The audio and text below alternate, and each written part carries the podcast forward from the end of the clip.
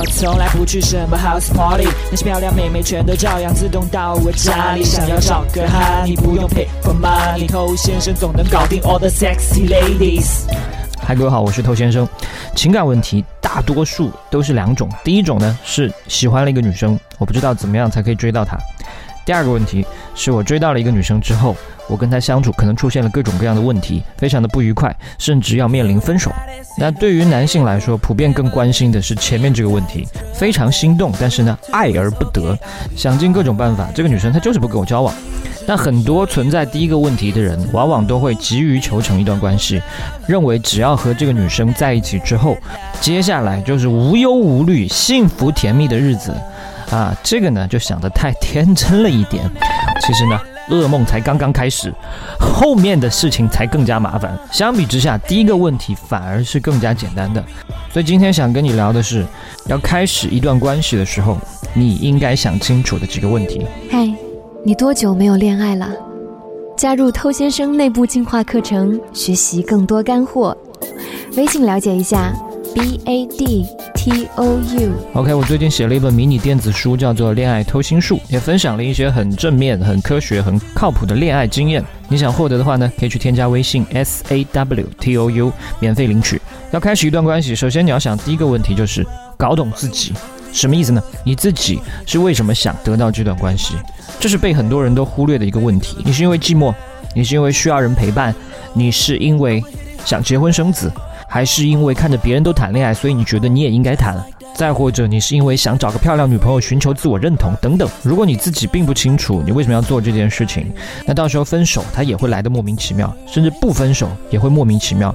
什么叫不分手也会莫名其妙呢？因为你不清楚想在这段关系当中得到什么，所以即使这段关系已经进行的非常痛苦、非常不开心、非常不健康，但是你还是会稀里糊涂的、没有意义的继续坚持。因为这段关系你已经花了太多时间，你已经付出太多投资，它已经成为你的习惯，尽管是一个非常不好的习惯。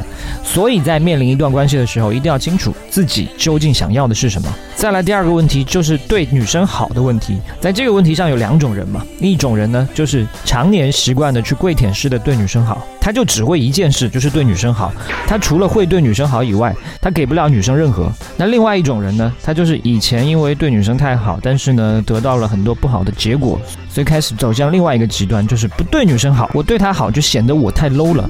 那显然这两种都是在走极端。如果我们要谈一段恋爱，当然需要去对对方好，但首先要注意的一点是，你对他好这件事是在自我感动，还是给对方好的体验？我碰到有很多案例，所谓的对他好，实际上都是在一直感动自己，觉得自己一往情深、感天动地，但是这个女生迟迟不领情。我太难了，那这种方式去对人好呢？对方一定是体验很糟糕，甚至有压力的。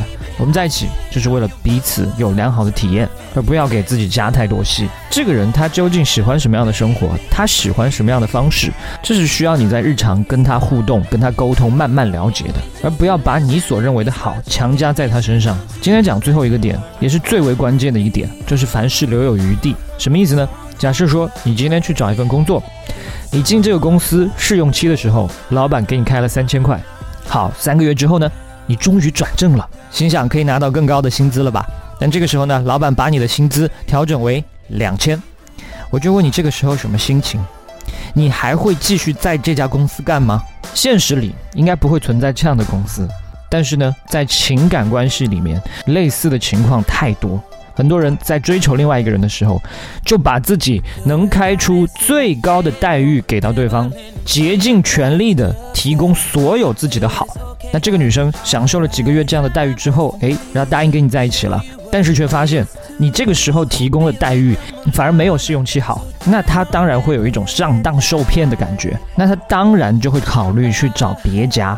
所以正常的做法应该是试用期提供的待遇起点低一些。更好的在后面慢慢提供，随着了解加深，感情升温，对对方越来越认可，再把更多更好的给他，这是你应该记住的一个基本常识。